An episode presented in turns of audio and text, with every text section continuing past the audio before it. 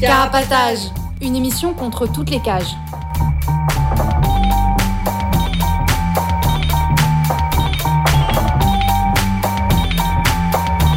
Carapatage, c'est une émission contre les prisons, la répression et le contrôle. À travers l'actualité de l'enfermement, mais aussi son histoire. En racontant les luttes à l'intérieur et à l'extérieur, en échangeant ce qu'on a vu, lu et entendu.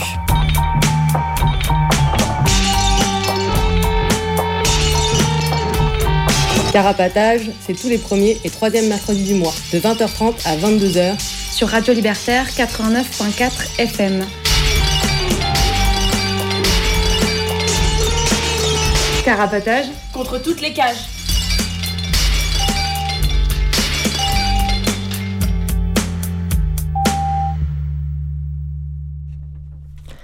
Bonjour, vous êtes bien sur Carapatage, l'émission contre toutes les cages, les premiers et troisièmes mercredis du mois sur Radio Libertaire.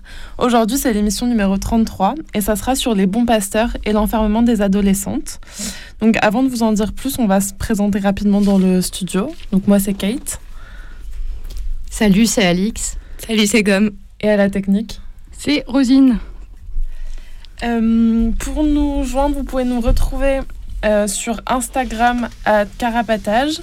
Euh, y a, on a un blog où vous pouvez euh, retrouver toutes les anciennes émissions, donc sur carapatage.noblog.org.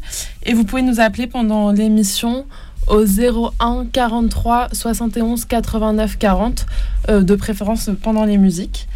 Et vous pouvez nous écrire au 4 Villa Stendhal, Paris 20e, ou par mail à carapatage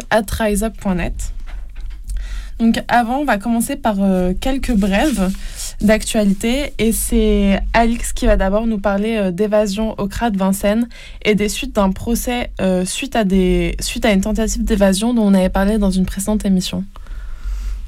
Ouais, alors du coup, pour la, lors de l'émission 31 sur l'isolement, euh, on avait parlé euh, d'une tentative d'évasion qui avait eu lieu au CRA de Vincennes, une tentative d'évasion collective qui avait eu lieu euh, la nuit du 12 au 13 avril. Et on avait dit qu'il y avait un procès suite à cette tentative d'évasion qui avait été repoussé au 5 mai. Et du coup, c'est pour donner des nouvelles et dire que le procès, il n'a pas encore eu lieu et qu'il est repoussé au 6 septembre 2022. Du coup, voilà. Et c'était pour la suite du coup de ce qu'on avait dit la dernière fois.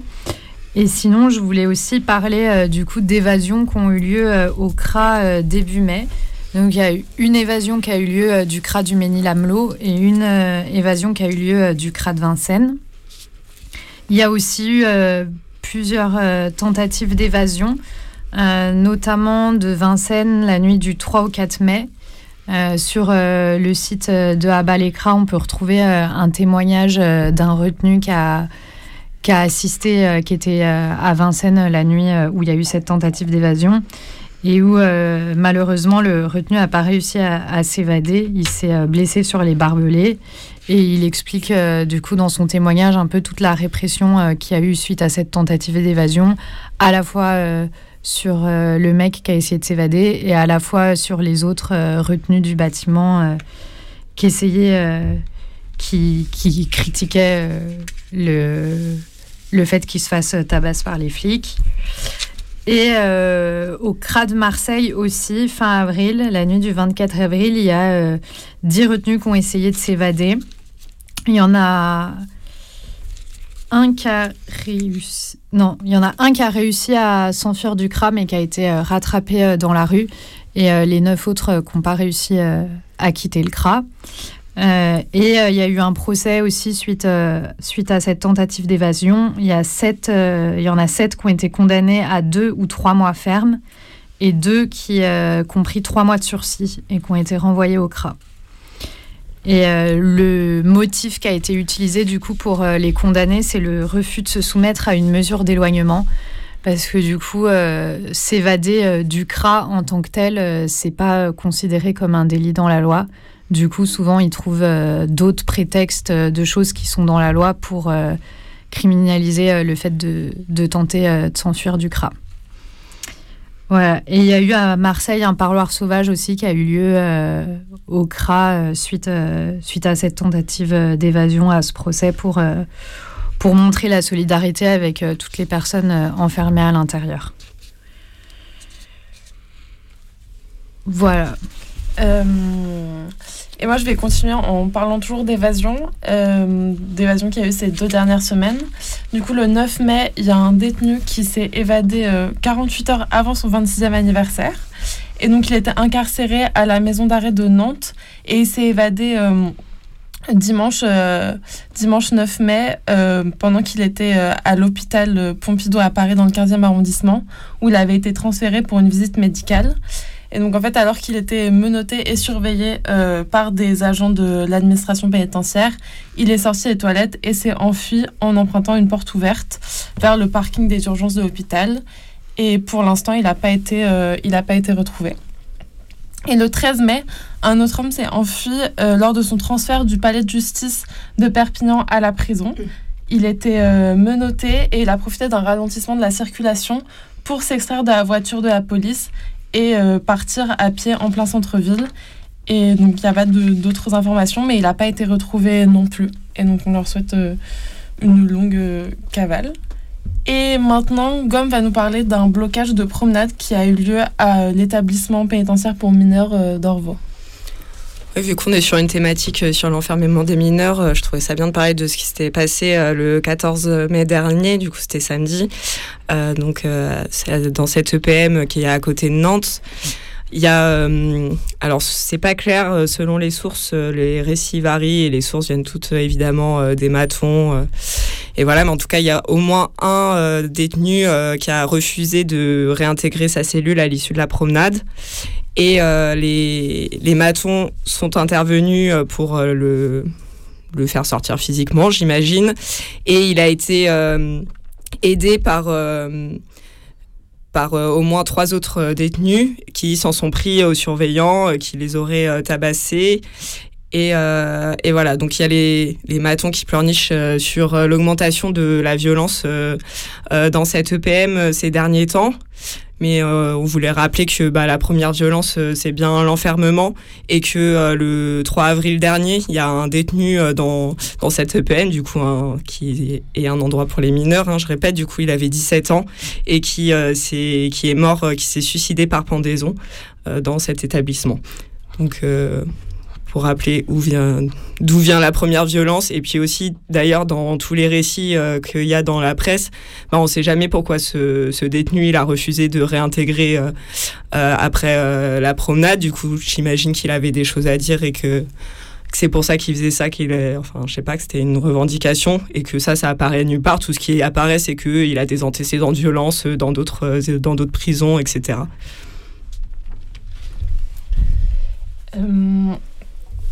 Et maintenant, euh, dans l'émission d'avant, on avait parlé des prisons en Ukraine. Et Alix, là, tu voulais nous parler d'un soulèvement qu'il y a eu euh, dans une prison en Ukraine. Euh. Ouais, en préparant l'émission, on a vu passer sur Twitter une info comme quoi le 11 mai, il y a eu un soulèvement de prisonniers dans le centre de détention pardon, dans le centre de détention provisoire de Kherson en Ukraine. Euh, du coup, c'est euh, euh, le, centre de détention, il est occupé par les troupes russes aujourd'hui. donc, il y a eu un soulèvement qui, du coup, serait lié au fait que à l'occupation, quoi. Et il y a eu des affrontements. Il y a un prisonnier au moins qui aurait été tué et des dizaines qui auraient été blessés. Et voilà, a priori, ça serait pour euh, ce soulèvement pour protester contre le transfert euh, de la prison sous le contrôle euh, des forces de sécurité russes. Voilà. et maintenant, Gomme, tu voulais nous parler aussi de prise d'empreintes forcées qu'il y a eu en, en, garde à vue et qui s'inscrivent dans une loi qui est passée le 24 janvier 2022. C'est ça, donc il y, a un article qui est sorti sur Internet où il y a des personnes qui racontent euh, ce qu'elles ont vécu pendant leur garde à vue. Du coup, euh, c'est des personnes qui ont été arrêtées euh, le, et placées en garde à vue le 22 avril suite à une histoire de squat à Vincennes dans le 94. et qui ont été contraintes physiquement par les flics à donner empreintes digitales, photos et ADN. Et du coup, ça, en partie, s'est rendu possible par donc cette loi dont tu as parlé du 24 janvier 2022, qui est la loi relative à la responsabilité pénale et à la sécurité intérieure, qui est aussi une loi dont je pense qu'on avait déjà parlé ici parce que c'est celle qui euh, euh, qui a enlevé le comment pardon qui euh, remet de la responsabilité pénale pour des personnes qui sont en délire en bouffée délirante suite à, la, à une prise volontaire de stupéfiants ou en gros avant ça ça a été considéré comme euh, des personnes non responsables pénalement. Et là, si la prise de stupéfiants a été euh, faite volontairement, euh, même si la personne est en bouffée délirante, elles peuvent être condamnées comme étant, comme ayant agi avec tout leur discernement, quoi. Bref, mais du coup, il y a autre chose dans cette loi qui est là ce dont je voulais parler, qui, est, qui réglemente la prise d'empreintes et de photos en garde à vue, du coup la signalisation pour euh, l'inscription euh, au fichier euh, des empreintes digitales et au, au au traitement des antécédents judiciaires pour les photos. et donc, cette nouvelle loi stipule que lorsque la prise d'empreinte digitale ou palmaire ou d'une photographie constitue l'unique moyen d'identifier une personne qui est entendue pour un crime ou un délit puni d'au moins trois ans d'emprisonnement et qui refuse de justifier de son identité ou qui fournit des éléments d'identité manifestement inexacts, cette opération peut être effectuée sans le consentement de la personne. Et c'est précisé que les flics recourent à la contrainte dans la mesure strictement nécessaire et de manière proportionnée et euh, qu'ils tiennent compte s'il y, a, lieu de la vulnérabilité de la personne. Du coup, euh, voilà, il y a cet article-là qui, rend possible euh, les prises d'empreintes de force sur des critères assez flous, hein, parce que les éléments d'identité manifestement inexacts, on imagine que dès qu'il n'y a pas de pièce d'identité, les flics peuvent décréter que que c'est inexact l'identité qui leur est donnée. Enfin il faudra voir comment ça s'applique, euh, avoir plus de retours d'expérience là-dessus. Mais et aussi sur la proportion de la violence, bah, du coup, ce qu'on apprend aussi dans, dans, ce texte qui est sorti, c'est que une des deux personnes euh, qui raconte sa garde à vue a été tasée, euh, enfin a pris deux coups de taser pendant la procédure pour récupérer sa photo et ses empreintes. Et, euh, et qu'aussi à ce moment-là, pour les deux personnes, il y a l'ADN qui a été pris de force, ce qui n'est pas du tout prévu euh, dans le cadre de la loi. Du coup, on sait que les flics respectent pas toujours leur loi, mais du coup, plus euh, la loi leur offre de possibilités et plus ils vont grappiller et, aller encore plus loin que ce qu'ils ont le droit de faire.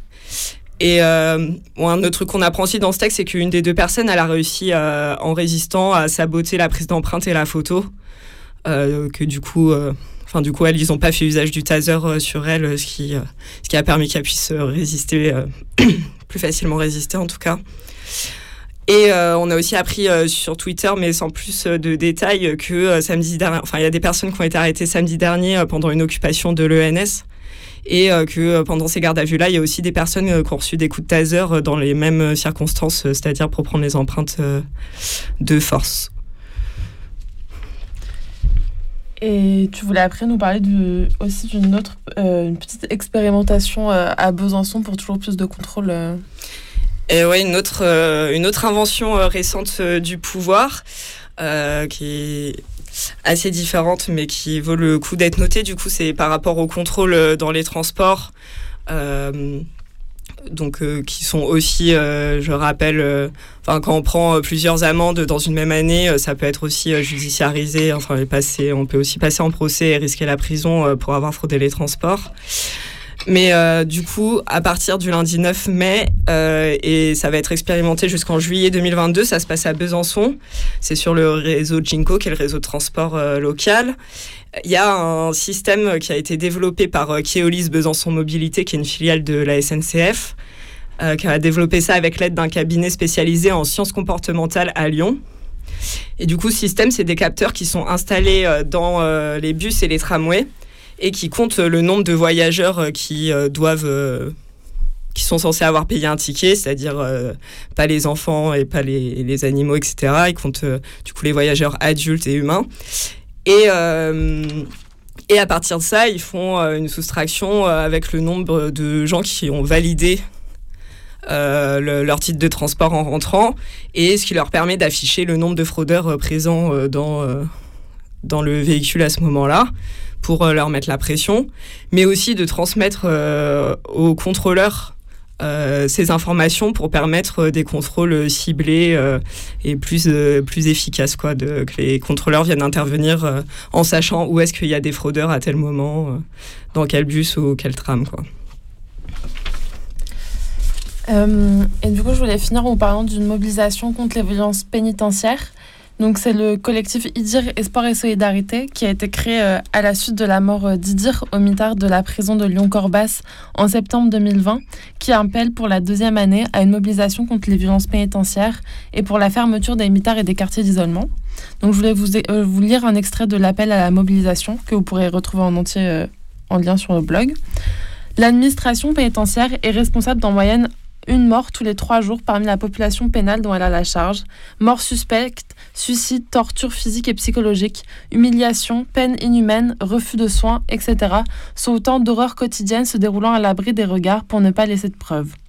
La prison tue. Nous entendons par prison tous les lieux d'enfermement contraints, des centres de rétention administrative au service d'accompagnement à en passant par les centres éducatifs fermés et les cellules de garde à vue.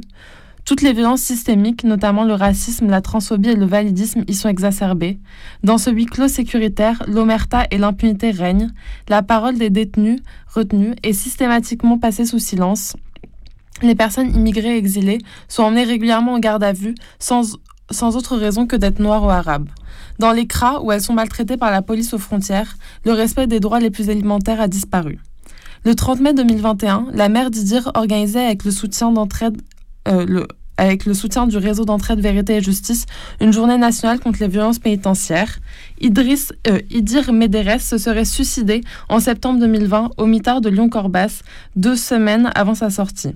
Ses proches n'en croient pas un mot, tout comme les proches de Sambali Diabaté, de Jimoni Rousseau, de Taoufik Bel Idri et de beaucoup d'autres victimes de morts suspectes dans ces institutions. Ces combats se situent dans la continuité de ceux contre les violences policières. La prison est au cœur d'une chaîne pénale, loi sécuritaire et raciste, police, justice, prison, soumise aux injonctions des syndicats d'extrême droite et d'une industrie sécuritaire internationale florissante. Demain, la police arrêtera plus, la justice enfermera plus et la prison tuera plus. Donc il y a plusieurs événements qui sont organisés en France. À Lyon, il y a un rassemblement qui est organisé le dimanche 29 mai à 14h place Bellecour. À Nantes, il y, aura une manifestation le 28 mai à 15h et à Rennes, euh, une manifestation le dimanche 29 mai euh, au métro Jacques Cartier à 13h. Et maintenant, on va écouter une euh, petite musique.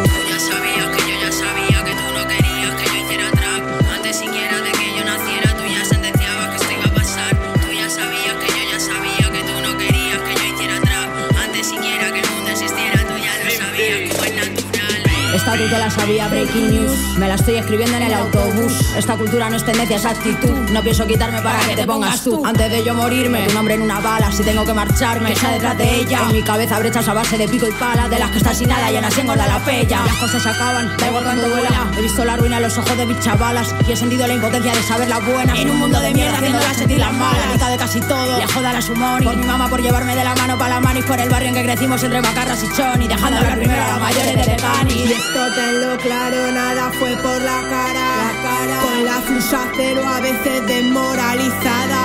Bailan las palabras al son de la lucha armada por mi clase obrera y el honor de las hermanas. Sincera, maldita la piba de quien no sale de casa sin sugas de cien. Mechero en mano, la miel en los labios, el humo blanco atrecho sus pasos. Ronda la pista, la musa de miles, soberbia la calle es lo que la define, señora perra, barrio bajera, que no hables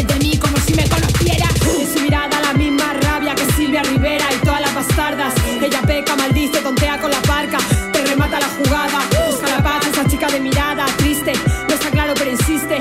Lo intentaste y mira, no la hundiste. Y bajo costillas un mal que no viste. Ojeras negras, alma bella, como castigo el recuerdo de ella. Si le olvido el daño hecho, como techo, ya lo dejo, ya lo he hecho, pecho. Si supieras que rato leo el alma, te payasadas. Ahora pírate, anda, no merecen ni mi venganza. ¿Y tú? ¿Por qué cruzas tus límites? ¿Por qué derramaría sangre ajena? Tu vida y mi perdón no meros trámites. Diciendo no me propios en una misma esquela.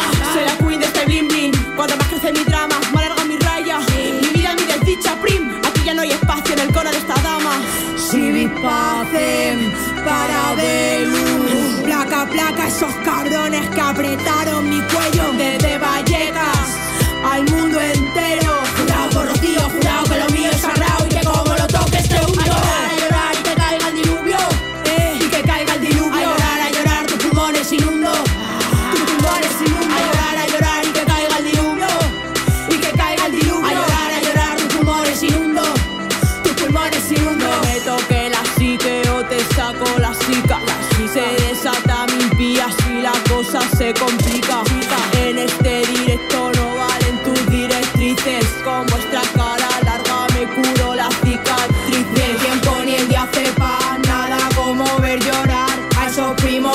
que quisieron pero no dan nada que hablar. En honor a la verdad, aquí no se está tan mal. Ladran de estas perras porque quieren su collar.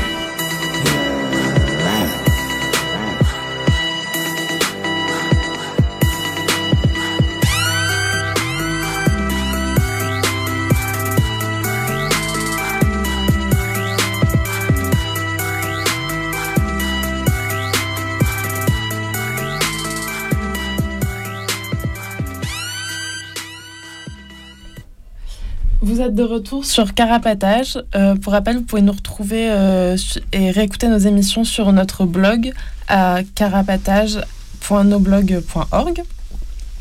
Et on vient d'écouter euh, une chanson qui s'appelle Jurao de Ira. Euh, donc maintenant, on va passer à la thématique de ce soir. Donc c'est les bons pasteurs et l'enfermement des adolescentes. Donc dans l'émission numéro 5 de Carapatage, on avait déjà parlé des centres éducatifs fermés, qui est un des lieux d'enfermement euh, pour les mineurs. Et ce soir, on voulait se pencher euh, particulièrement sur l'enfermement des adolescentes. Et donc historiquement, on va voir qu'elles ont été majoritairement enfermées dans des établissements religieux, comme l'Institut des bons pasteurs, dont on va après parler de l'historique, euh, qui ont été créés en 1829 et qui étaient hégémoniques, et ça euh, jusque dans les années euh, 1970. Donc on va un peu parler voilà, de, de l'historique des, des bons pasteurs, de comment ça a été une institution de contrôle social euh, pour, euh, pour les adolescentes, euh, voilà, comment elles se retrouvent enfermées, pourquoi elles se retrouvent enfermées là-bas. On va un peu revenir euh, aussi sur les conditions à l'intérieur, comment ça se passait une fois qu'elles étaient enfermées dans cette institution. Avant de parler euh, des mobilisations actuelles euh, d'anciennes euh, femmes qui ont été enfermées là-bas et, qui, et qui luttent pour différentes, différentes choses qu'on verra. Et enfin, on finira sur une discussion sur l'enfermement actuel des adolescentes, à la fois dans les centres éducatifs fermés, dans les établissements pénitentiaires pour mineurs, et un peu de voir les continuités et, et ce qui a changé et comment c'est toujours, enfin le contrôle social qui s'exerce toujours sur, sur les adolescentes. Et euh, c'est Gomme qui va commencer par nous parler euh, de l'historique euh, et la création des bons pasteurs. Alors après la Révolution française, il y a la mise en place du Code civil qui fait la différence entre les majeurs, qui sont les hommes de plus de 21 ans, et les mineurs, qui sont tous les autres, c'est-à-dire les enfants et les femmes. Enfin, les personnes de moins de 21 ans et les femmes. En 1850, il y a euh, une loi qui institue euh, une différence euh, dans le traitement judiciaire entre les filles et les garçons où les filles sont placées dans des maisons pénitentiaires, tandis que les garçons, eux, vont aux colonies pénitentiaires. En 1850, il y a aussi une loi sur l'enseignement qui va faire en sorte que les congrégations religieuses soient des actrices majeures dans, l'instruction des filles et des femmes. Et en gros, ces deux, euh, ces deux tendances-là, ça va faire qu'en 1852, il y a le ministre de l'Intérieur de Persigny qui décide que euh, les, les filles euh, seront placées exclusivement, du coup les, les filles délinquantes seront placées exclusivement dans des établissements privés religieux. Ce qui, ce qui fait aussi suite au fait que ça fait euh, longtemps euh, avant ça que, du coup c'est depuis le XIIIe siècle, euh, qu'il y a des œuvres religieuses qui sont créées et qui existent toujours à ce moment-là pour euh, secourir les femmes et les filles dites perdues. Et, donc il y a des, des, instituts qui existent déjà qui vont commencer à enfermer des jeunes filles. Et, et donc il y a pas mal d'instituts qui vont se saisir de cette occasion hein, parce qu'elles sont financées pour le faire et qu'elles profitent également, comme on le verra, des travail, du travail des adolescentes qui y sont placées. Mais il y a un institut qui va euh, écraser un peu tous les autres et, euh, et, qui va être le modèle dominant. Et ce euh, sont les instituts de la congrégation Notre-Dame de Charité du Bon Pasteur, qui sont plus connus sous le nom de Bon Pasteur. Donc cette congrégation, elle a été fondée à Angers en 1835, mais à ce moment-là, elle n'enfermait pas, pas encore de filles reprises de justice, on va dire. Et euh, donc la maison mère est à Angers et ensuite elle se multiplie et il y en aura une quarantaine en France et même euh, ailleurs qu'en France, à l'étranger, qui vont se monter. Et par exemple, en 1948, sur le territoire français, il y avait 98 établissements privés pour filles, du coup des, des lieux d'enfermement, euh, des couvents d'enfermement pour filles, dont 44 qui relevaient de, de la congrégation du Bon Pasteur. Donc les jeunes filles, elles étaient placées là-bas sur la décision d'un juge pour enfants soit euh, suite à des condamnations euh, judiciaires, où par exemple elles pouvaient être condamnées à la correction jusqu'à leur majorité, c'est-à-dire leurs 21 ans, ou parfois euh, sur, à la demande des familles, comme on verra aussi plus tard. L'idée de ces lieux, comme, comment ils étaient pensés par le pouvoir, c'était des lieux de préservation euh, de, des filles. Et d'ailleurs, les filles qui étaient enfermées au bon pasteur, on les appelait les préserver. Du coup, l'idée, c'était de les rendre conformes et de leur redonner euh, un rôle et une place euh, dans la société, et notamment avec beaucoup de travaux domestiques qui étaient, qui étaient appris dans, ces, dans ces lieux d'enfermement. Et les bonnes sœurs, elles étaient considérées comme ayant euh, des bonnes compétences, les meilleures compétences pour mettre sur le droit chemin euh, des filles euh, en tant qu'expertes, entre guillemets, de l'âme féminine. Et du coup, les conditions à l'intérieur, mais on y reviendra plus en détail, elles étaient assez similaires à celles des pénitentes. Du coup, les pénitentes, c'est celles qui, qui allaient au couvent volontairement. Volontairement, c'est toujours questionnable, mais en tout cas, qui n'étaient pas celles placées par un juge. Euh, dans ces dans ces instituts, il y avait certaines des, encadrantes, certaines des bonnes sœurs qui étaient des anciennes du Bon Pasteur, qui étaient des anciennes préservées, qui avaient pris le voile à la fin de leur, euh, à la fin de leur peine et qui avaient décidé de rester là. Quoi, on les, elles étaient appelées les Madeleines. À ce moment-là, mais comme on, on le verra plus tard, euh, peut-être toujours maintenant, la délinquance des filles, elle était vue comme une maladie. Et il y avait beaucoup d'observations et des tests scientifiques étaient euh, effectués pour voir à quel point euh, elles étaient débiles ou pas et pour les orienter entre les différents instituts. Et il y avait une. Les filles étaient pensées comme non dangereuses et ce qui était au centre de, ces maisons de correction, c'était plus la sexualité finalement que la délinquance, avec un gros souci de, de redresser le corps comme on verra aussi euh, quand on parlera plus précisément des conditions à l'intérieur. Les établissements euh, euh, pour les garçons, qui étaient les colonies agricoles, industrielles et correctionnelles, elles ont fermé après la Seconde Guerre mondiale, mais les bons pasteurs, eux, ils ont, ils, ont perduré jusqu'au début des années 70 où à ce moment-là, finalement, ça s'est arrêté, mais du coup, c'est quand même assez récent. Enfin, ça, ça a duré vraiment longtemps. Et euh, la, la, congrégation des bons pasteurs, elle existe, elle existe toujours à l'heure d'aujourd'hui, mais elle n'enferme plus euh, de filles pour le compte euh, de la justice. Avant de continuer, on va écouter une, petite musique.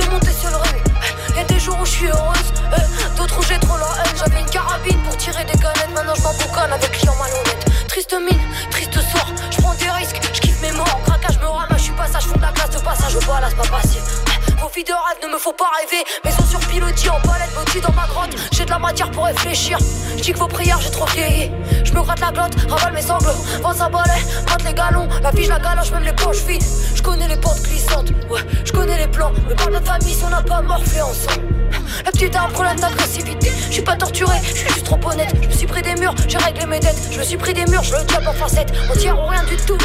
Je suis fier peut-être un peu trop. Il m'aime mais il se trompe. Il suffit de montrer les gros pour qu'il décampe. Le beau qui ne fait pas j'en ai tout de ça tout. Le beau qui ne fait pas j'en ai tout de ça tout. Mon misogyne, j'ai besoin d'oxygène. Je vends le split de la migraine. Pas toujours fine, parfois je t'aime, mais pas longtemps. Tu comprends pas, faut redescendre. Je suis la méchante, j'ai l'habitude. Dans la vie rude, j'ai la vie dure. Y'a les matins où je me lève la haine plein la tête. Des goupilles sur le passant qu'à mater mes fesses. Les yeux révulsés, la petite a un problème d'agressivité. Les yeux révulsés, la petite a un problème d'agressivité. Ils veulent me goûter telle une en cage. Se soumettre au voisinage, trop honnête, j'ai passé l'âge. Je ne serai pas daronne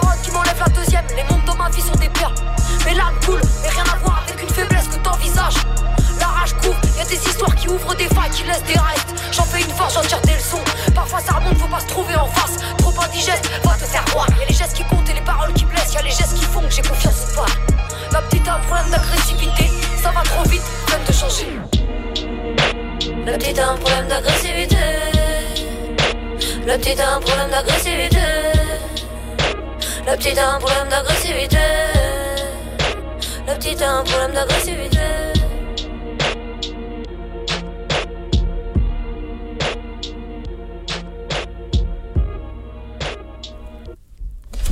Vous êtes de retour sur Carapatage. Euh, pour rappel, vous pouvez nous écrire euh, par voie postale aux 4 Villain Stendhal euh, Paris 20e ou par mail à carapatage.riseup.net.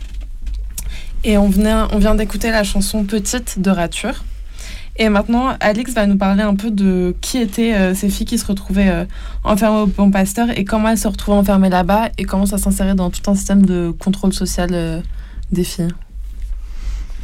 Du coup, euh, les filles qui se retrouvent enfermées là-bas, elles sont placées euh, par le juge des enfants, comme, euh, comme disait tout à l'heure.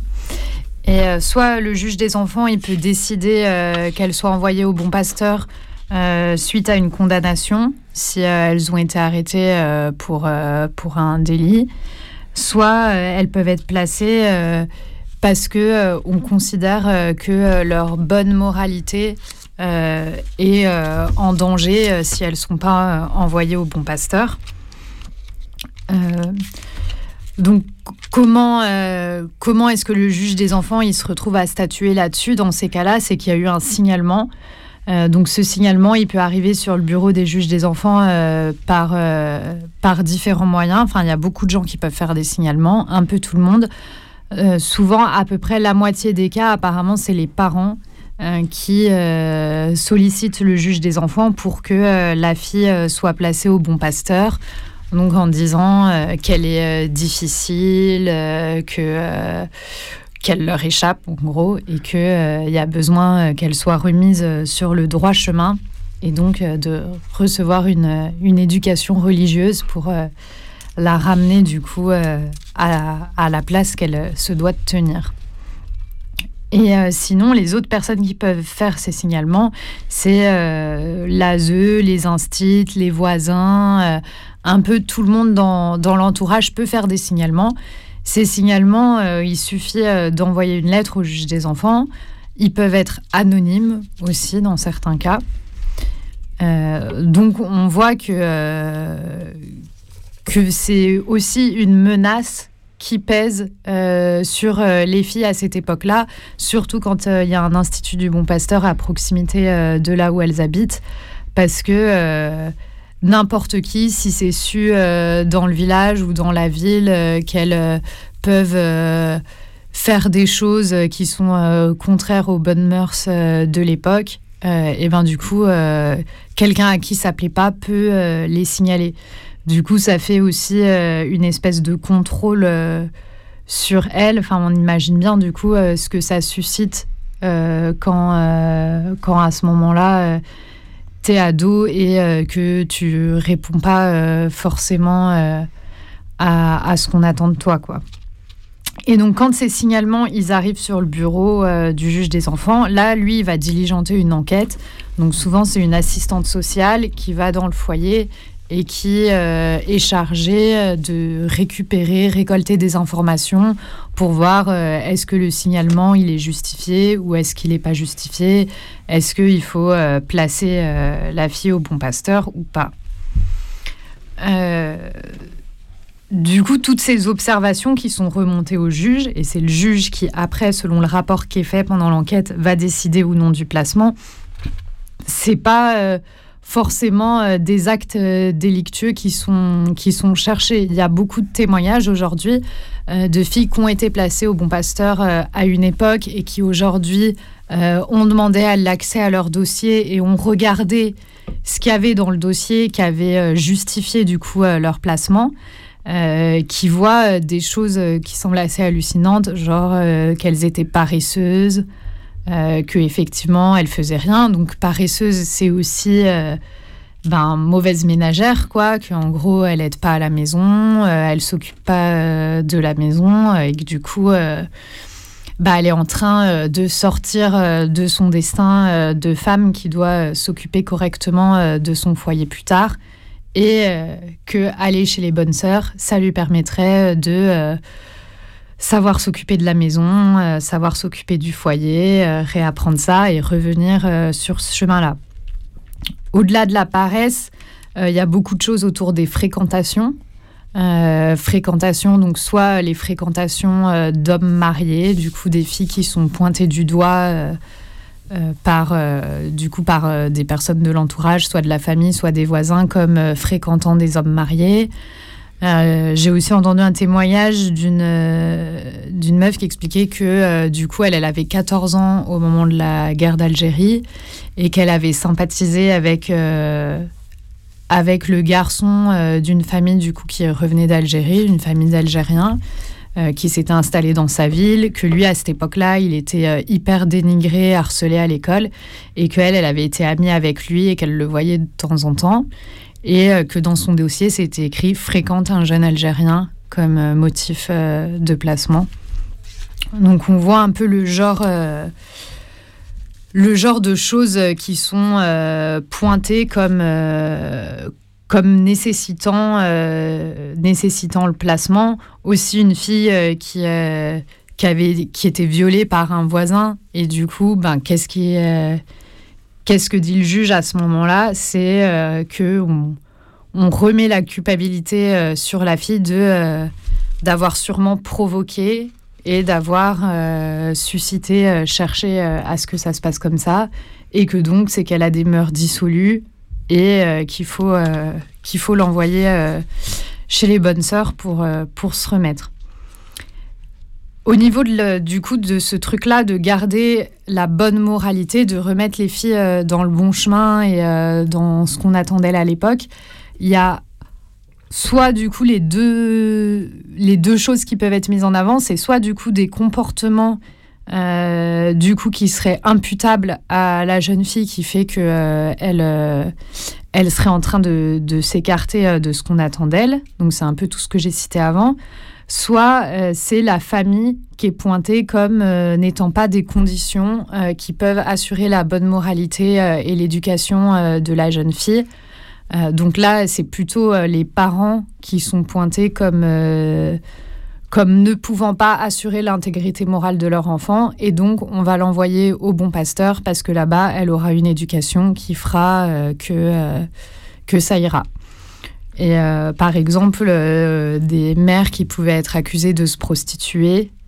Et euh, du coup, on leur enlevait leur fille pour l'envoyer au couvent.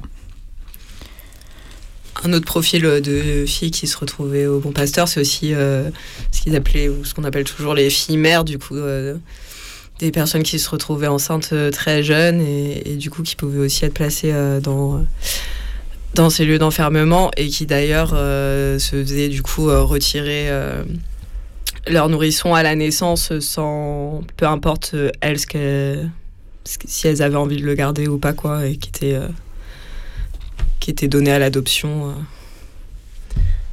Oui, et sur Éphémère, il y avait même un, des, enfin, des instituts des bons pasteurs qui se spécialisaient dans les, dans les filles enceintes et dont genre, accueillir aussi euh, des filles enceintes qui n'avaient pas encore accouché mais qui étaient enceintes et qui étaient placées euh, aussi dans ces instituts euh, pour revenir ça, sur le droit chemin.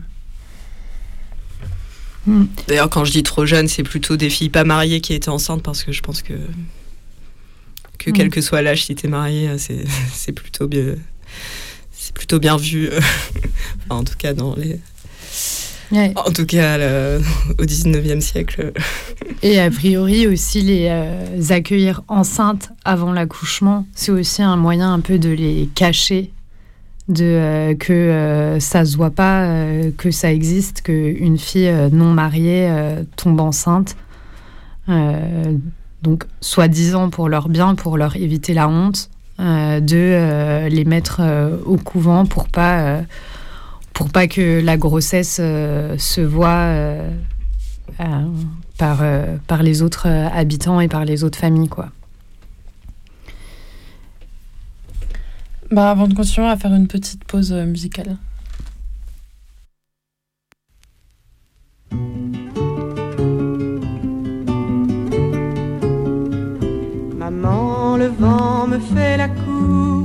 Le vent me trousse et m'éparpille, le vent me souffle des discours.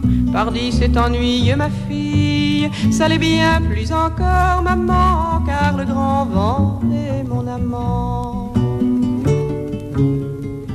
Fille folle, amante du vent, boucle ton corset, baisse bien la tête, méfie-toi qui aime le vent, engendre la engendre la tempête.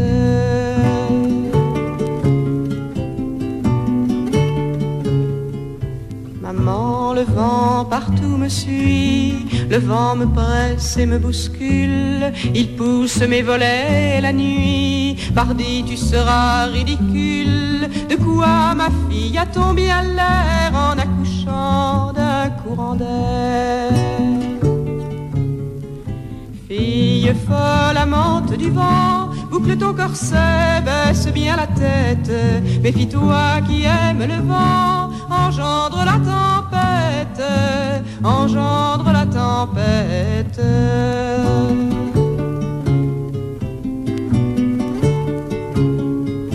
Maman, le vent m'aime si fort que je dois ouvrir les fenêtres. Il ne veut plus coucher dehors et je crois qu'un enfant va naître. Fille, je m'en irai avant d'être la grand-mère du vent. Fille folle, amante du vent, boucle ton corset, baisse bien la tête.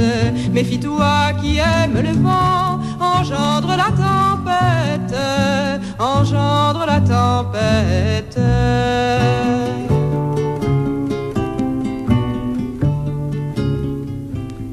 Maman, mon fils est né ce soir, j'en suis restée toute meurtrie, n'ai pas eu le temps de le voir, il m'a laissé à ma folie, et le voici parti, maman, aux trousses de son père le vent. Mes amours ne sont que du vent, est-ce aussi le vent que j'ai dans la tête? Puisque tu me fuis, mon enfant, je suivrai la tempête, je suivrai la tempête.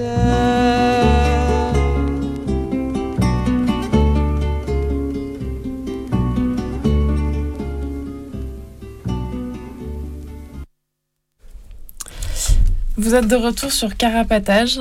Euh, pour rappel, vous pouvez nous, nous appeler pendant l'émission euh, au 01 43 71 89 40. Et on vient d'écouter euh, La femme du vent de Anne Sylvestre. Et donc maintenant, je voulais un peu continuer en parlant des conditions à l'intérieur à l'intérieur des bons pasteurs, de comment ça se passait concrètement à l'intérieur et ce qui s'y passait. Euh, donc en fait, quand elles étaient placées au Bon Pasteur, euh, les adolescentes, elles étaient d'abord envoyées dans un centre d'observation pendant 3-4 mois à Angers, avant d'être envoyées dans un des nombreux instituts euh, du Bon Pasteur qu'il y avait. Et au sein de ces instituts, après, ça s'organisait par section, avec chaque section qui avait entre 25 et 30 filles, et avec interdiction de communiquer entre les sections. Donc, en fait, pendant le, dans le centre d'observation, elles étaient observer euh, dans les moindres détails et à tout moment, quand elles mangeaient, mais aussi quand elles dormaient. Et tous leurs faits et gestes euh, étaient consignés pour faire un diagnostic sur elles. Donc c'est aussi des choses que certaines, enfin, certaines qui ont été enfermées au Bon Pasteur ont retrouvé après euh, leur dossier de à la fois les diagnostics qui étaient posés sur elles, mais aussi tout, tout ce qu'elles faisaient. Et et maintenant, je voulais un peu parler euh, de justement de ce contrôle euh, des corps euh, et de la sexualité et de la sexualité qu'il y avait dans au sein de, des bons pasteurs. Donc déjà, à leur arrivée, certaines racontent qu'elles ont subi un, examen gynécologique pour savoir si elles étaient vierges ou pas. Et ensuite, celles qui étaient vierges étaient séparées de celles qui ne l'étaient pas. Et, euh, et, cet examen gynéco, il était justifié en disant que c'était pour voir si elles avaient des, des maladies sexuellement transmissibles. Ce qui euh, rejoint le fait que de nombreuses filles étaient envoyées là-bas euh, parce qu'elles étaient considérées comme déviantes, notamment sur, sur ce que c'était la, la, sexualité acceptable. donc, vous voyez, il y avait ce contrôle des corps-là. Il y avait aussi un contrôle, quand elles arrivaient, on leur coupait les cheveux parce que c'était considéré comme un élément de, séduction. On leur donnait un uniforme. Euh, elles avaient, euh, c'était leur chemise de nuit euh, pour dormir la nuit. Elles avaient, des coulisses en bas pour qu'elles puissent pas passer les mains en dessous et se masturber pendant la nuit. Et d'ailleurs, pendant la nuit, elles devaient aussi dormir avec les mains à plat sur, par-dessus sur leur drap pour qu'elles soient visibles. Elles avaient aussi interdiction de se coiffer, interdiction de se maquiller, euh, elles avaient des uniformes euh, très larges, euh, informes. voilà, avec un, donc on voit un peu tout le contrôle des corps sur le fait que leur corps devait être, ne pas être sexualisé et leur sexualité était vue comme dangereuse. Il y avait aussi leurs règles, aussi sur le contrôle des corps, leurs règles étaient surveillées. Donc on leur distribuait deux serviettes euh, hygiéniques euh, quand elles avaient leurs règles et euh, chaque adolescente avait les siennes numérotées pour vérifier son cycle que son cycle menstruel était régulier et qu'elle tombait pas enceinte. donc on voit un peu voilà tout ce contrôle, tout ce contrôle des corps qui, qui, pesait sur elle. Et, et donc ça c'était vraiment une, une, des parties importantes des, des, conditions à l'intérieur des bons pasteurs un autre, euh, une, autre chose dont je voulais parler, c'était euh, l'omniprésence de la religion et comment ces lieux, c'était vraiment des lieux entre un couvent et, et une prison. Et notamment en vous, en, en vous disant, euh, enfin, en vous expliquant ce que c'était une journée type, j'ai retrouvé une des anciennes pensionnaires du Bon Pasteur qui racontait justement sa, sa journée type. Donc elle racontait qu'elle se levait à 7 h du matin, elle priait, puis après, elles, avaient, elles faisaient une toilette de chat parce qu'il fallait pas se déshabiller entièrement. Et du coup, elles enfilaient les vêtements sous leur chemise, euh, sous leur chemise de nuit pour ne jamais être, euh, être nues ou déshabillées devant, devant d'autres. Puis après, euh, il y avait une prière avant et après le petit déjeuner. Puis elles allaient en cours si elles étaient considérées comme aptes à suivre des cours. Sinon, elles, elles devaient aller au travail. Et en fait, leur aptitude de, à suivre des cours était déterminée par un test. Donc avant et après les cours, c'était la prière, puis le déjeuner avec une prière avant et après. Euh, puis elles, euh, elles, avaient des cours où, elles travaillaient avec une prière avant et après. Et, et, enfin, une prière, avant de, une prière avant de dormir. Et donc, on voit comment euh, la prière, c'était vraiment omniprésent, omniprésent dans, leur, dans leur journée et que la religion était très présente. Et d'ailleurs, celles qui n'avaient pas des prénoms catholiques en rentrant devaient changer de prénom. Euh, au sein, de, au sein du, du Bon Pasteur. Euh, un autre aspect dont je voulais parler, c'était les violences à l'intérieur. Du coup, il y avait il y a de nombreuses euh, violences physiques qui se passaient dans les récits, dans les récits des anciennes du Bon Pasteur. Elle raconte aussi les, les, humiliations, comme les corvées de ménage à genoux, par exemple. après, dans, dans, les, dans les instituts du Bon Pasteur, il y avait aussi un mitard. Euh, donc c'était une cellule insalubre avec un lit cloué au sol, euh, pas de fenêtre, et euh, où elles étaient enfermées à l'isolement pour les punir pendant plusieurs jours, suivant ce qu'elles avaient fait. voilà, et, et un des autres trucs dont je voulais parler justement, dont je parlais, il y avait celles qui suivaient des cours, mais il y a celles qui travaillaient. Et euh, donc, je voulais un peu revenir sur cet aspect du travail, où en fait, les bons pasteurs, ça va être aussi, euh, comme disait Gomme tout à l'heure, c'est aussi rentable pour eux d'enfermer ces jeunes filles, à la fois parce qu'ils sont payés par euh, l'État pour le placement des adolescentes dans leurs établissements, mais aussi parce qu'ils vont faire travailler les filles à l'intérieur, à l'intérieur des instituts. Et ils vont les faire travailler environ 8 heures par jour pour des entreprises ou des particuliers extérieurs. Donc généralement, ça va être euh, des travaux de broderie, de couture ou de blanchisserie. Donc elles vont servir de main-d'œuvre gratuite ou quasi gratuite euh, pour, pour, ces, pour, ces, pour les bons pasteurs parce qu'elles sont extrêmement peu payées pour, les, pour les travaux qu'elles font quand elles sont payées. mais une des choses sur lesquelles je voulais revenir, c'est que euh, il y a quand même des résistances qui se sont organisées euh, au sein des bons pasteurs, et notamment une qui parle, euh, une ancienne du bon pasteur qui parle justement des résistances au sein des ateliers de travail. Donc elle, elle raconte des formes de sabotage du travail, avec par exemple le fait de se piquer le doigt pour mettre du sang sur la dentelle qu'elle devait coudre à l'atelier couture pour rendre inutilisable ce qui était produit. et il y a aussi d'autres formes de résistance qui passaient par des fugues euh, en utilisant euh, des cordes pour passer au-dessus du, au du mur d'enceinte.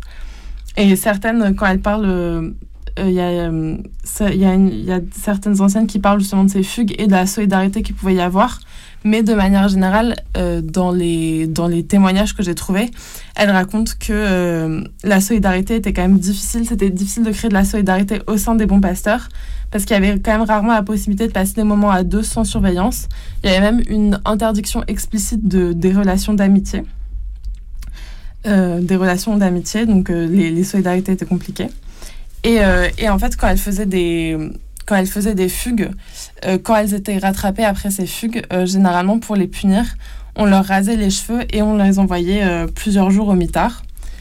Et euh, pour les plus rebelles, celles qui ont essayé, euh, celles qui, celles qui résistaient, euh, celles qui cherchaient vraiment à résister au sein de, qui résistaient beaucoup au sein de ces instituts, elles pouvaient aussi être envoyées un temps dans des asiles psychiatriques, dont, dont, certains étaient aussi tenus par des congrégations religieuses.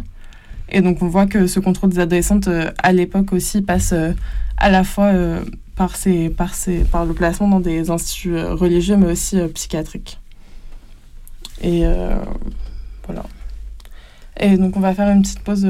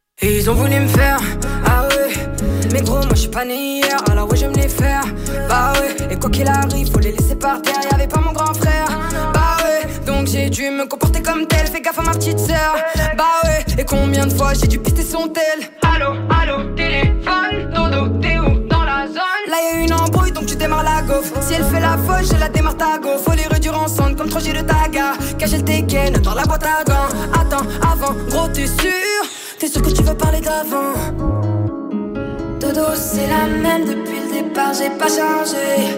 Dodo, c'est la merde, envoie le départ, je vais tout casser. Dodo, pour sa mère, elle pourrait tous vous défoncer. Dodo marche seul, c'est pas la peine de la mélanger.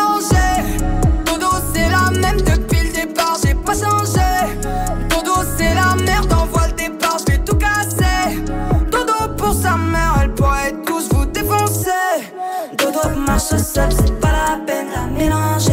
J'avais pas le temps je voulais devenir une grande tous les jours dehors, ça fait comme un coup vent. J'ai voulu m'écrire, j'ai essayé les coupes fins. J'ai tiré dans ta calibré comme un coup franc. Il m'appelait gros taille, aujourd'hui c'est le sang. Allez, nique ta mère. Hier j'étais ta sœur, aujourd'hui tu veux le faire. Hier j'étais pas bien, aujourd'hui je le faire. J'ai tout perdu mon frère, j'ai gardé que le cœur.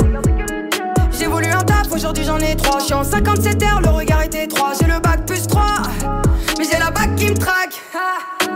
J'ai la poche, j'ai le seum, j'ai le blues, j'ai le tout, j'ai le mal, mais je vais rentrer dans le tas.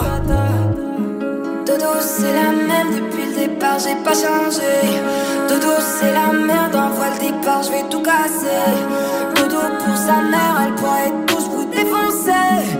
Dodo marche seul, c'est pas la peine de la mélanger.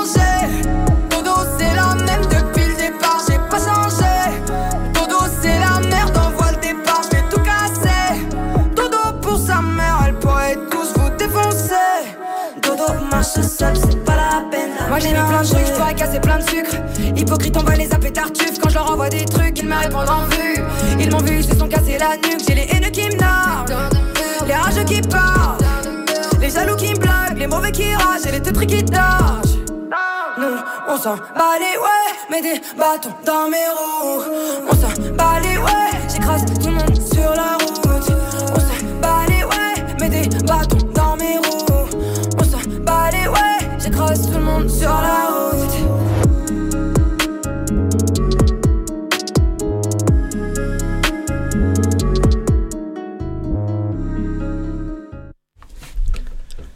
Euh, vous êtes de retour sur Carapatage. Euh, pour rappel, vous pouvez nous trouver aussi sur Instagram, at euh, Carapatage. Et maintenant, Alix, tu voulais nous parler des, mobilis- des mobilisations actuelles qu'il y avait avec euh, l'association des anciennes filles du Bon Pasteur. euh. Il y a une association qui a été créée euh, début 2021 qui s'appelle Les Filles du Bon Pasteur. Et du coup, c'est une association qui regroupe différentes personnes qui ont été placées au Bon Pasteur à un moment ou à l'autre et euh, qui se mobilisent du coup pour euh, dénoncer euh, ce qui, ce qui s'est passé là-bas, notamment les violences subies. Donc les violences physiques et psychologiques qu'elles ont pu subir lors de leur placement, et aussi elles, elles tiennent responsable à la fois la congrégation et à la fois l'État qui s'est servi de la congrégation pour, pour euh, les enfermer là-bas. Donc elles, elles attaquent, euh, enfin voilà, c'est les deux euh, responsables qu'elles pointent. Donc, à la fois, il y a dénoncer ce qui a été fait, continuer d'en parler, parce que, bah, parce que aujourd'hui, c'est une histoire qui est pas très connue. Ce qui s'est passé au Bon Pasteur, ce qu'ont fait ces, congrégations, le rôle qu'elles ont joué dans la répression des mœurs. Du coup, c'est à la fois le dénoncer. Il y a aussi euh, dénoncer et faire reconnaître le travail du coup forcé euh, qu'elles ont fait. Donc tout à l'heure, on expliquait que euh, que du coup la journée était aussi beaucoup rythmée par le travail, du coup qu'il y ait des- du travail ménager et de broderie, de blanchisserie. Euh, ce qui va être, euh, il y a quand même quelques bonnes sœurs qui acceptent de parler aujourd'hui. Il y en a très peu. Euh, bon, elles acceptent de parler, c'est pour défendre la congrégation, hein. mais ce qu'elles elles vont avancer, c'est que en gros, il fallait bien que les filles travaillent pour pouvoir vivre. Que en gros, bah, c'est participer comme les autres sœurs à la congrégation pour, euh, bah, pour pouvoir euh, payer le couvent, payer la nourriture euh, au bon pasteur. voilà, du coup, c'est ça qui va être avancé. Quoi. Ouais, parce qu'elles disent que ce qui est touché par l'État, c'était presque rien, et que Mhm. du coup, c'était pas suffisant pour nourrir, loger les, les, les préserver. Mm, mm. Et ça rejoint un peu, enfin, si on fait le lien avec la prison aujourd'hui, des discours des fois de gens dégueux euh, qu'on peut entendre qui disent euh, mais que, euh, que le travail forcé devrait être remis dans les tôles parce que c'est ça qui coûterait moins cher à l'État. ça serait que les prisonniers participent via leur travail à payer l'entretien des prisons, quoi.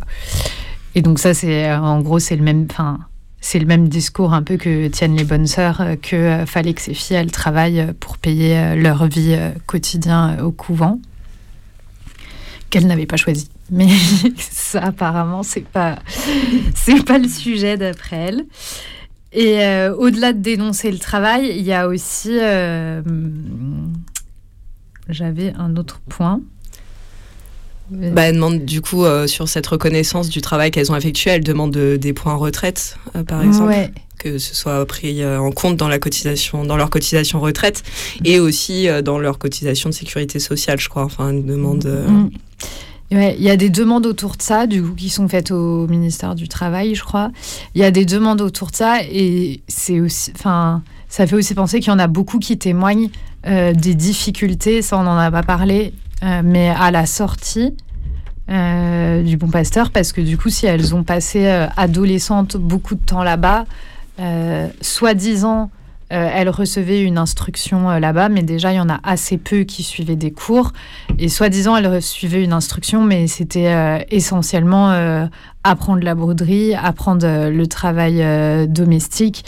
Et il y en a qui ont passé plusieurs années là-bas, et du coup, pour qui ça a été qui disent que par la suite, ça doit aussi être reconnu le travail qu'elles ont fait là-bas parce qu'elles ont eu du mal euh, des fois à, retrouver quelque chose euh, en sortant, sachant qu'elles avaient euh, pas de diplôme, qu'il n'y a aucune instruction, que si officiellement elles recevaient une instruction, dans les faits, elles ont, on leur a juste appris à prier, quoi.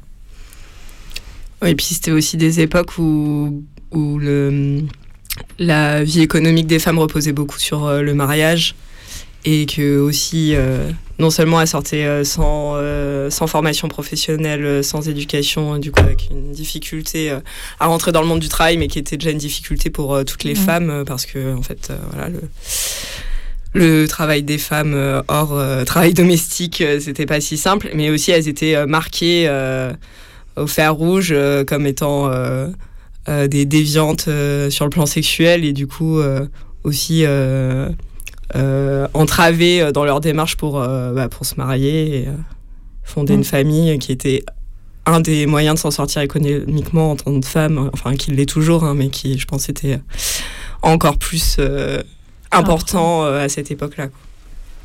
Ouais, sur le travail, j'ai vu qu'il y avait eu des mobilisations, pas qu'en France, hein, aussi aux Pays-Bas où il y avait les bons passeurs et elles se sont aussi mobilisées sur cette question du travail forcé et que là, elles ont obtenu, je crois, une indemnisation pour ce travail forcé, je sais plus de combien, mais je crois qu'elles ont obtenu par l'État euh, une indemnisation.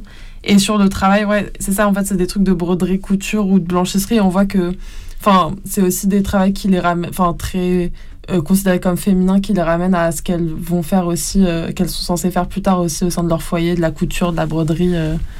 Enfin, c'est aussi une manière de les préparer à leur futur rôle qui est considéré comme acceptable dans la société, quoi. Et un autre axe de revendication qu'elles ont, qui n'est euh, pas lié au travail, c'est sur, euh, du coup, c'est plus lié à, la dénonciation, c'est sur le fait de rendre public euh, les archives. Parce qu'aujourd'hui, les traces qui restent de cette histoire-là, du coup, c'est dans les archives du Bon Pasteur à Angers. Aujourd'hui, elles peuvent avoir accès à leur dossier, ce que j'expliquais tout à l'heure, qu'il y en a plein D'ailleurs, euh, je ne l'ai pas dit comme ça, mais qu'il y en a plein qui ont découvert pourquoi elles ont été placées des années plus tard en allant chercher leur dossier, qui n'avaient jamais su euh, pourquoi elles avaient été placées euh, au moment où, elles l'ont été, où elles ont été envoyées au bon pasteur. Elles ne savaient pas du tout pour, pour quelles raisons. Du coup, qui sont allées consulter leur dossier pour savoir qu'est-ce qu'il y avait à l'intérieur et qu'est-ce qui avait motivé cette décision et qui en avait fait la demande. Et, mais du coup, si j'ai bien compris, euh, elles peuvent là consulter leur propre dossier, mais par contre, il n'y a pas vraiment d'archives encore publiques euh, qui peuvent être. Euh, je vous regarde si vous avez compris la même chose que moi ou pas. Ah, moi, je ne saurais pas dire où ça en est. Je sais qu'effectivement, leur demande, c'est que ces archives, qui sont donc des archives privées, qui appartiennent au bon pasteur, elles passent sous le, le statut d'archives départementales. Mais je ne sais pas où ça en est effectivement. Mais, mais il me semble que dans un reportage euh, que j'ai vu, ça avait l'air qu'effectivement, en tout cas, les archives étaient toujours mm. conservées au Bon Pasteur et que euh, les anciennes euh, filles des Bons Pasteurs pouvaient prendre rendez-vous pour venir consulter leur dossier sur place et que les Bons Pasteurs mettaient évidemment un, un accompagnement en place parce que c'était pas facile pour ces personnes de découvrir, de réouvrir leur passé et tout ça.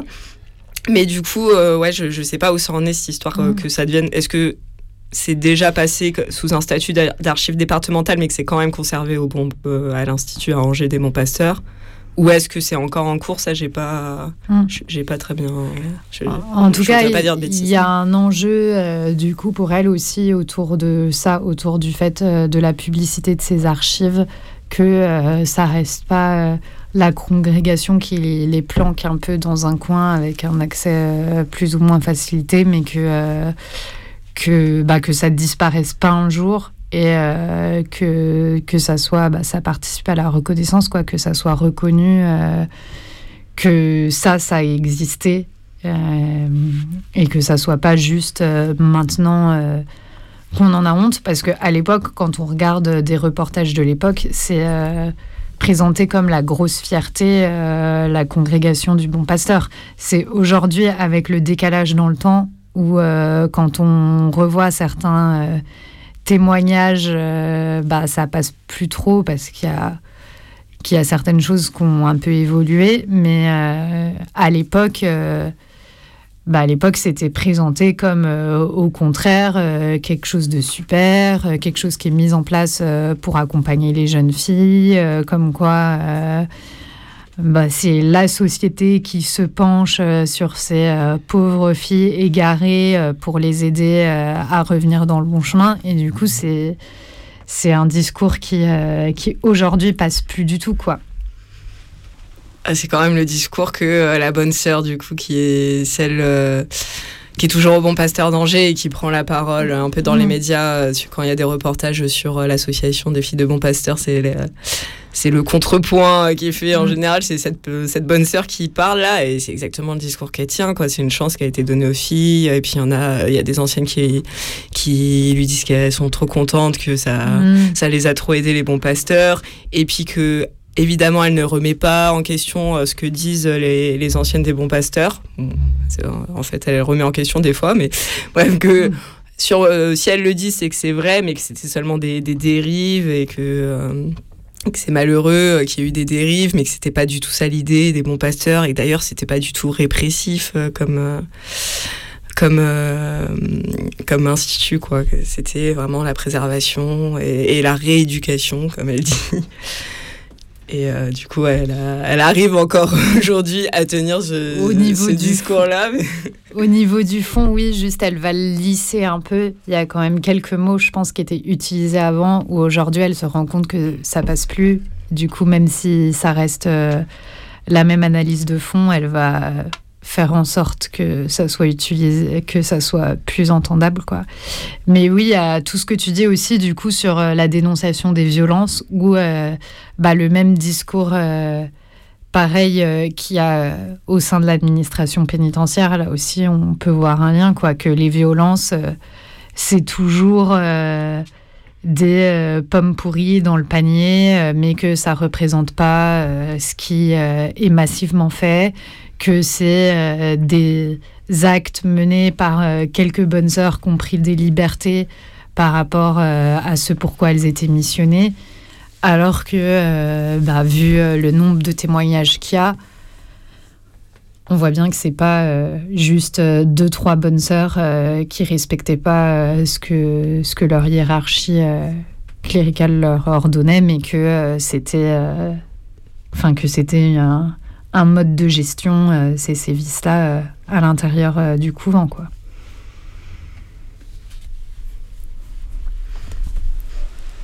Juste pour revenir sur les. Tu disais qu'il y avait des filles qui étaient enfermées longtemps là-bas. Et du coup, pour préciser, effectivement, ça pouvait être des condamnations juste ou des placements de quelques mois, mais il y avait aussi celles, comme je disais en introduction, qui étaient condamnées du coup qui était celle euh, qui passait devant un juge euh, pour un délit et qui était considérée comme euh, non discernante au moment des faits, du coup pas vraiment responsable quoi.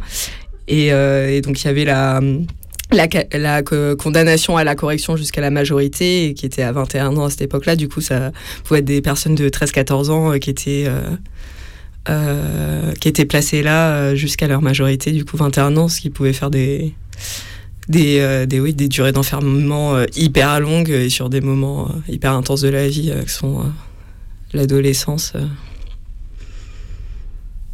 Juste pour repréciser sur ce qu'on n'avait pas parlé de vraiment de combien de temps, mais bon, on n'a pas de chiffres ou quoi sur en moyenne combien de temps les, les adolescentes est restées là-bas, mais en tout cas, c'est sûr que ça pouvait être long. Et du coup, peut-être que maintenant, on peut parler un peu justement de comment ça se passe aujourd'hui, l'enfermement des, des adolescentes et, et Gomme, tu voulais commencer par dire quelques trucs à ce sujet? Ouais, parce que bon, là, du coup, on parle des bons passeurs. Ça n'existe plus, mais ça ne veut pas dire que les filles rebelles, les filles délinquantes, elles ne sont plus enfermées. Hein. elles sont malheureusement. Break news, elles sont toujours enfermées. Et du coup, parler de, des atrocités du passé, c'est pas du tout pour minimiser la violence de l'enfermement à l'heure actuelle. Et au contraire, c'est plutôt pour essayer de voir bah, quels sont les points de continuité entre euh, l'enfermement hier et l'enfermement aujourd'hui, et pour aussi euh, aiguiser euh, bah, notre critique de la tôle, de l'enfermement, et, et voilà, de, ce qui se passe en ce moment, quoi. Donc, les filles, aujourd'hui, elles sont enfermées, par exemple, dans des prisons, hein, ou dans des centres éducatifs fermés, dont tu avais un peu parlé, Kate, tout à l'heure, euh, dont on a parlé dans une émission précédente un peu plus en détail. Du coup, pour rappel, les centres éducatifs fermés, c'est euh, des lieux d'enfermement qui ne disent pas leur nom, mais voilà, qui sont des prisons euh, pour des, des mineurs qui sont en contrôle judiciaire, par exemple, ou alors qui sont sur des peines de sursis mise à l'épreuve, du coup, qui ont une, une probation pendant par exemple six mois, un an, et dont le, les conditions sont de d'être enfermés en fait et que s'ils respectent pas ces conditions ils peuvent être enfermés mais cette fois dans une vraie prison du coup avec des conditions euh, plus euh, dures que dans un centre éducatif fermé. Voilà en gros pour le centre éducatif fermé donc euh, les filles incarcérées sur la la population entre guillemets de, de mineurs incarcérés elles sont hyper minoritaires. En 2015 elles étaient que a représenté que 4,9% des mineurs incarcérés, ce qui faisait 35 euh, filles pour euh, en tout 704 mineurs. Et euh, il y a un, phénomène que les gens qui, les universitaires qui étudient cette question appellent le phénomène de disparition des filles dans la chaîne pénale, et que du coup, en gros, plus on avance dans la chaîne pénale, et moins va y avoir de filles, quoi.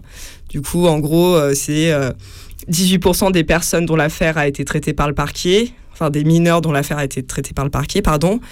Ensuite, 15% euh, de, des mineurs qui font l'objet d'une réponse pénale, 10%, euh, de, 10 de ceux qui sont poursuivis puis condamnés devant euh, une juridiction, et ensuite moins de 5% de condamnés à un emprisonnement, pour ensuite moins de 4%, ou comme je disais 4,9% en 2015, du coup dans ces eaux-là, de de la population euh, mineure euh, incarcérée cette réalité, elle fait que euh, bah, les filles, elles sont éloignées géographiquement en général de leur lieu de vie quand elles sont enfermées parce que du coup, il y a beaucoup moins de structures qui sont prévues pour elles vu qu'elles sont très minoritaires. Et, et, que tout le système d'enfermement des mineurs, il est prévu plutôt pour des garçons, ce qui fait que, en plus d'être éloignées, en général, les conditions sont assez merdique parce que euh, c'est pas prévu pour elle, quoi.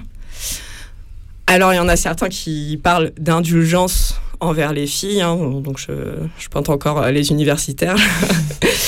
Euh, donc parce qu'elle bénéficie plus de mesures alternatives et il y a du coup une attitude qui est plus paternaliste euh, envers elle de la part de la justice. En tout cas, ce que ça montre, ce truc-là, c'est que aujourd'hui, euh, comme euh, à l'époque des bons pasteurs, il y a un traitement sexué ou genré de la délinquance.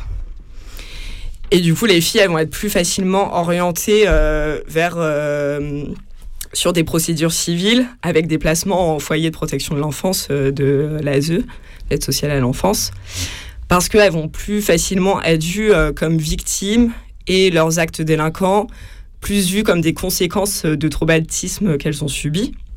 Et du coup, devant les juges pour enfants, les filles, elles sont beaucoup plus euh, questionnées euh, à fond euh, sur leur intimité, sur leur environnement familial, pour déceler des, des éventuelles vulnérabilités et mettre en place du coup de l'assistance éducative qui relève du civil et non pas du pénal, pour pouvoir les protéger plus que les réprimer. Et du coup, là, on en revient un peu à notre histoire de préservation euh, à l'époque des bons pasteurs. Du coup, là, le terme euh, consacré n'est plus la préservation, mais la protection, ce qui, de mon, dans mon vocabulaire, veut dire exactement la même chose. Donc, euh, on voit que ça n'a pas tellement, tellement changé. Et du coup, il y a chez, dans la justice des enfants, il y a une porosité entre le droit civil et le droit pénal. Du coup, quand il y a un acte délictuel, il peut y avoir un dossier ouvert au civil qui va s'intéresser du coup aux conditions euh, familiales, etc. Euh, de l'enfant. Et, euh, et du coup, euh, du côté des garçons, ça se fait de moins en moins. En général, euh, s'il y a des lits, ils vont pas s'intéresser à l'environnement familial, ils vont pas euh, essayer de voir s'il y a eu des traumatismes subis ou s'il y a un problème du point de vue familial, ça va être orienté du côté pénal. Et du côté des filles, c'est vraiment plus, plus souvent, même juste un, dossier civil qui est ouvert avec, comme je disais, des placements en foyer, etc. Et du coup, chez les filles, c'est vu euh, plus comme un problème éducatif, euh, leur délinquance, et avec une volonté de les discipliner vers des rôles féminins, vers la maternité, etc. Et aussi, euh, moi, ce que j'y vois, c'est que la, aussi la famille, c'est, je pense, chez les filles, c'est la première, enfin chez les garçons aussi, mais d'autant plus chez les filles, c'est quand même la première structure de répression. Et il y a beaucoup plus de filles bah, qui n'ont pas le droit de sortir de chez elles, ce qui explique aussi la, enfin, la différence euh, dans les chiffres de délinquants chez les filles et garçons, c'est qu'aussi il y a plein de filles pour qui c'est plus compliqué euh, d'être dans la rue. Euh. Et du coup, ce rôle de la famille, il est d'autant plus important du point de vue de l'État en ce qui concerne les filles. Et du coup, je pense que c'est aussi pour ça qu'ils vont beaucoup plus creuser du côté de la famille et voir quels sont les manquements du côté de la famille et pour pouvoir y pallier, quoi.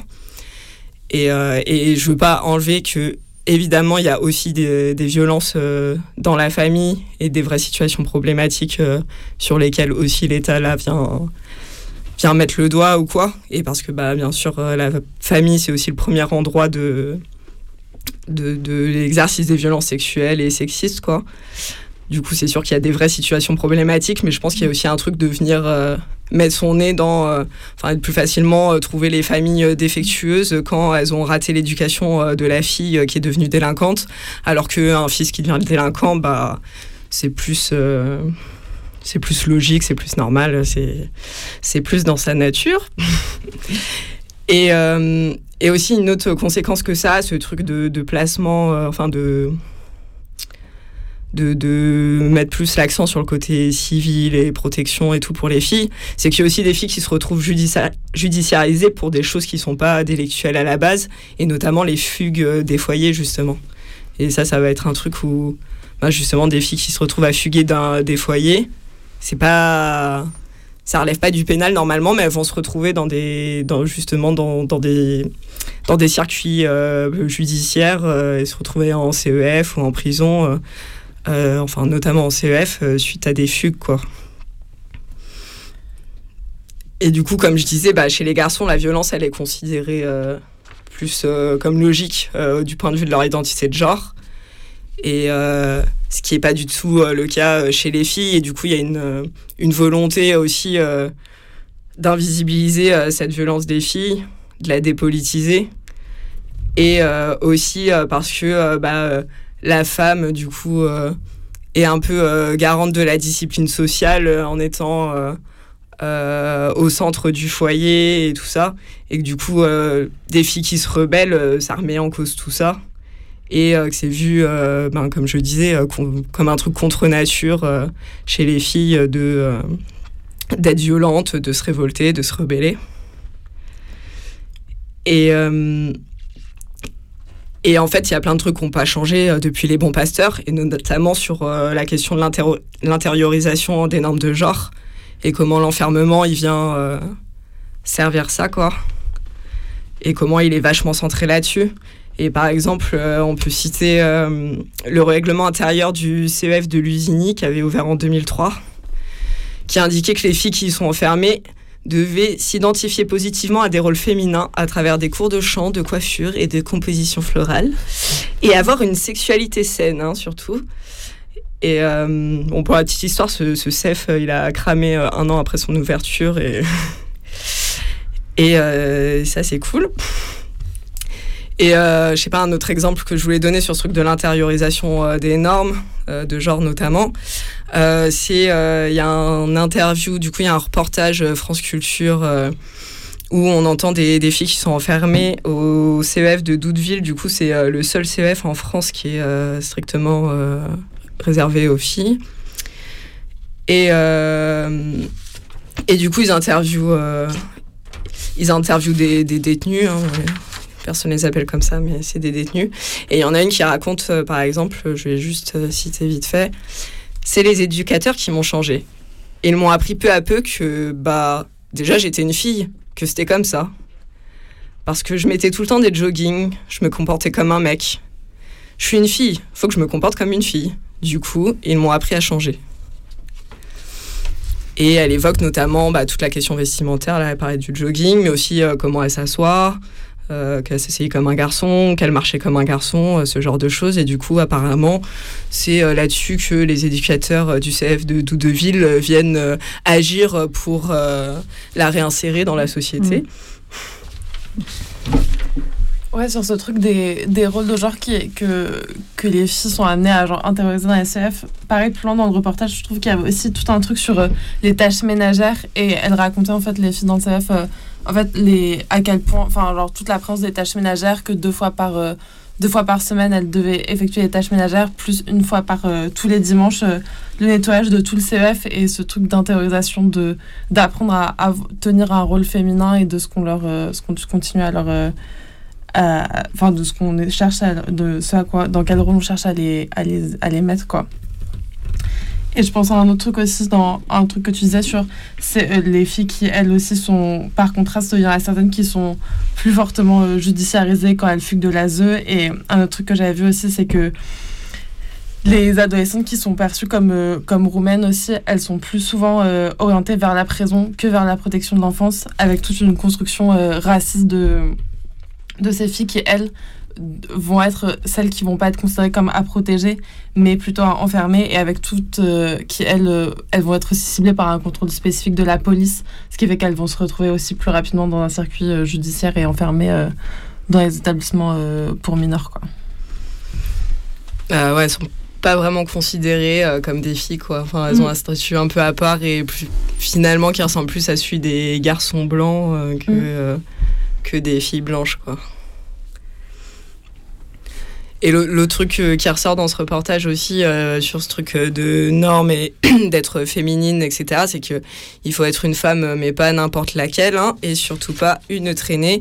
Et du coup, il y a aussi, enfin, sur le contrôle de l'habillement, du coup, là, le témoignage que, dont je parlais avant, euh, c'était euh, il fallait pas qu'à mettre de jogging, mais il ne faut pas apparemment non plus euh, porter des vêtements provoquants, hein, je, cite, provoquants, que sont par exemple les décolletés ou, ou les mini-jupes, parce que voilà, si, parce que ça te met en danger dans la rue. Parce qu'en fait, si t'arrive de la merde dans la, dans la rue, c'est parce que tu l'as bien cherché, apparemment, d'après les éducateurs de Doudeville. Enfin, bah, j'ai trouvé ça vraiment édifiant ce reportage sur ouais c'est enfin ouais on en est encore là en fait. C'est ça c'est euh, éduquer euh, les filles à être des bonnes euh, des futures mères et des bonnes femmes au foyer et et pas trop masculines mais pas non plus trop euh, exacerber leur, euh, leur féminité, euh, ben, comme ça renvoie grave à ce qu'on disait avant sur les bons pasteurs, quoi, de, mm. de, la répression de la sexualité et, du corps. Toutes ces structures un peu floues dans l'enfermement des mineurs. CEF, machin, toutes ces structures où ils disent c'est pas vraiment des prisons, c'est pour éduquer les gens. C'est aussi bah, ce qui permet ce que tu dis, qu'il y ait euh, des, euh, des filles qui soient enfermées alors que à la base c'est pas quelque chose de délictuel euh, type les fugues du foyer qu'on leur reproche, mais comme c'est pas vraiment des prisons, bah finalement c'est pas vraiment une peine pour un délit. Quand on les envoie là-bas, ça atténue le côté de l'enfermement et ça va ça va permettre de d'envoyer euh, plus facilement les filles là-bas. Et un peu comme les bons pasteurs, le, enfin les instituts bons pasteurs, le fait que ça ait euh, survécu euh, aussi longtemps par rapport aux, colonies pénitentiaires pour les garçons, je pense que c'est aussi lié que c'était pas vraiment perçu comme des prisons. le fait que qu'est-ce qu'on fait des filles mineures délinquantes, c'est le prétexte qu'a servi à ce qu'il y ait ces congrégations qui reçoivent des des filles euh, mineures euh, envoyées par le juge des enfants. Ça a servi de prétexte pour euh, créer cet endroit d'enfermement où après on a aussi envoyé d'autres filles qui étaient qui étaient pas là pour motif délictuel et, et du coup derrière tout ce toute cette apparence de c'est pas vraiment une prison, c'est une maison de redressement, on est là pour l'éducation, tout le, ben, discours dont tu parlais aussi tout à l'heure que la bonne sœur elle tient encore aujourd'hui, et ce qui fait que euh, ben, au moment où les colonies pénitentiaires, les bagnes pour enfants, ça commence à faire euh, un peu scandale en disant euh, mais c'est pas possible, on envoie des, des garçons être forcés au travail alors qu'ils sont hyper jeunes eh ben, on tient pas ce discours là où on envoie les filles parce que euh, bah, les filles c'est pas pareil, c'est pas vraiment des prisons, c'est pas vraiment et que ça permet euh, que ça subsiste quoi. Et aujourd'hui encore, je pense que euh, plein de trucs, toutes ces structures puis en plus, il les multiplie, quoi. C'est ce qu'on a vu quand on a fait l'émission sur les CEF aussi. J'ai l'impression que dans la justice des mineurs, ils sont toujours en train euh, de multiplier le nombre de structures, de multiplier le nombre d'acronymes, euh, avec euh, plein de trucs mixtes où à la fois c'est censé être des endroits répressifs et à la fois en même temps c'est censé être des endroits de protection et, euh, et, où on laisse un peu un flou euh, sur euh, qui peut être envoyé là-bas, histoire que un peu tout le monde puisse être envoyé. Et ouais.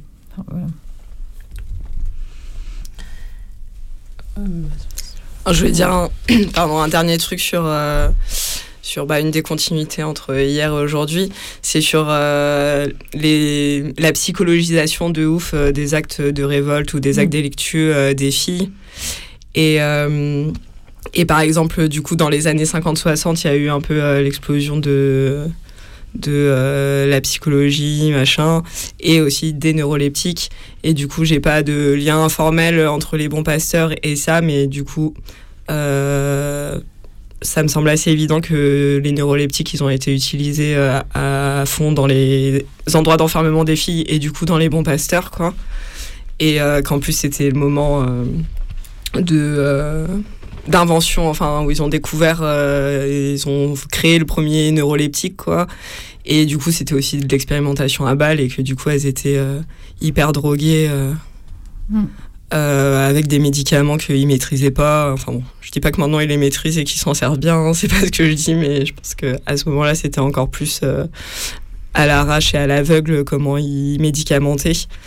Et, euh, et, voilà, et sur une base que j'avais déjà un peu dit, mais que le comportement violent chez la fille, il est d'autant plus vu comme une maladie que comme un acte politique ou réfléchi, volontaire. Et, et que du coup, euh, ça, ça, ça existe toujours, je pense. Et que et qu'on peut faire l'hypothèse que aussi euh, une grosse euh, part de la répression des filles, elle est, elle est prise en charge par l'institution psychiatrique. Et du coup, j'ai pas de, de, chiffres, mais je pense que ce serait intéressant de voir la part des filles mineures hospitalisées sous contrainte par rapport à la part des filles mineures incarcérées, quoi. Euh, parce que je pense que là, ça n'a rien à voir et je suis pas sûre qu'elle soit si minoritaire et que du coup, je pense que ouais, voilà, il y a une pathologisation de la violence des filles, plus que, enfin, qui existe aussi euh, chez les garçons et notamment chez les mineurs, enfin, c'est sûr quoi. Euh, mais, mais je pense que chez les filles, il y en a aussi, ouais, voilà, pas mal. On a parlé qu'elles pouvaient être orientées en foyer, etc. Mais je pense qu'il y en a aussi euh, un bon paquet de filles délinquantes qui sont orientées en, en hospitalisation sous contrainte, euh, mm. en hôpital psy. Ouais, c'est ce que je voulais rajouter. De, je disais tout à l'heure qu'il pouvait y avoir des allers-retours entre les bons pasteurs et, la, et, et ce, qui à l'époque euh, s'appelait les asiles psychiatriques quand elles étaient considérées comme trop violentes et trop rebelles justement pour les, pour les calmer, que ça devait sûrement exister aujourd'hui dans les formes de contrôle social qui existait quoi. Bon, c'est la fin de la fin de cette émission. Euh, vous pouvez nous retrouver pour la prochaine émission le 1er juin euh, avec une avec une invitée. Euh, et et voilà et bonne bonne bonne soirée. Ouais, salut, bon courage à tous. Et on va écouter pour finir Kitana de Princesse Nokia. Salut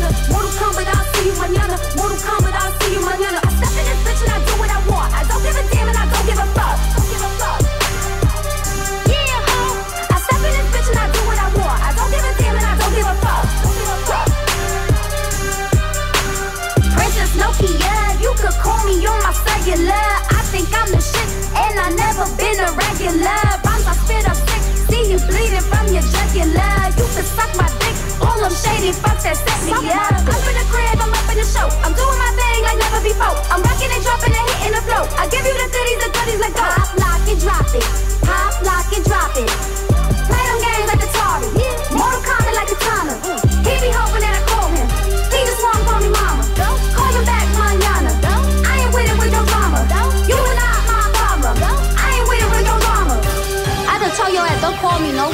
because I'm in a session right now.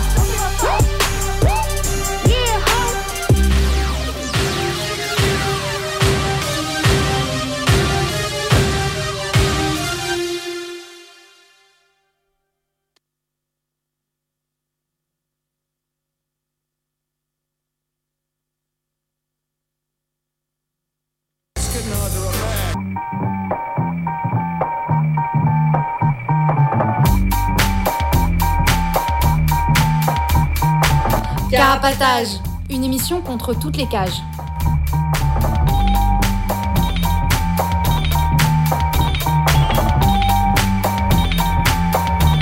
Carapatage, c'est une émission contre les prisons, la répression et le contrôle. À travers l'actualité de l'enfermement, mais aussi son histoire. En racontant les luttes à l'intérieur et à l'extérieur. En échangeant ce qu'on a vu, lu et entendu.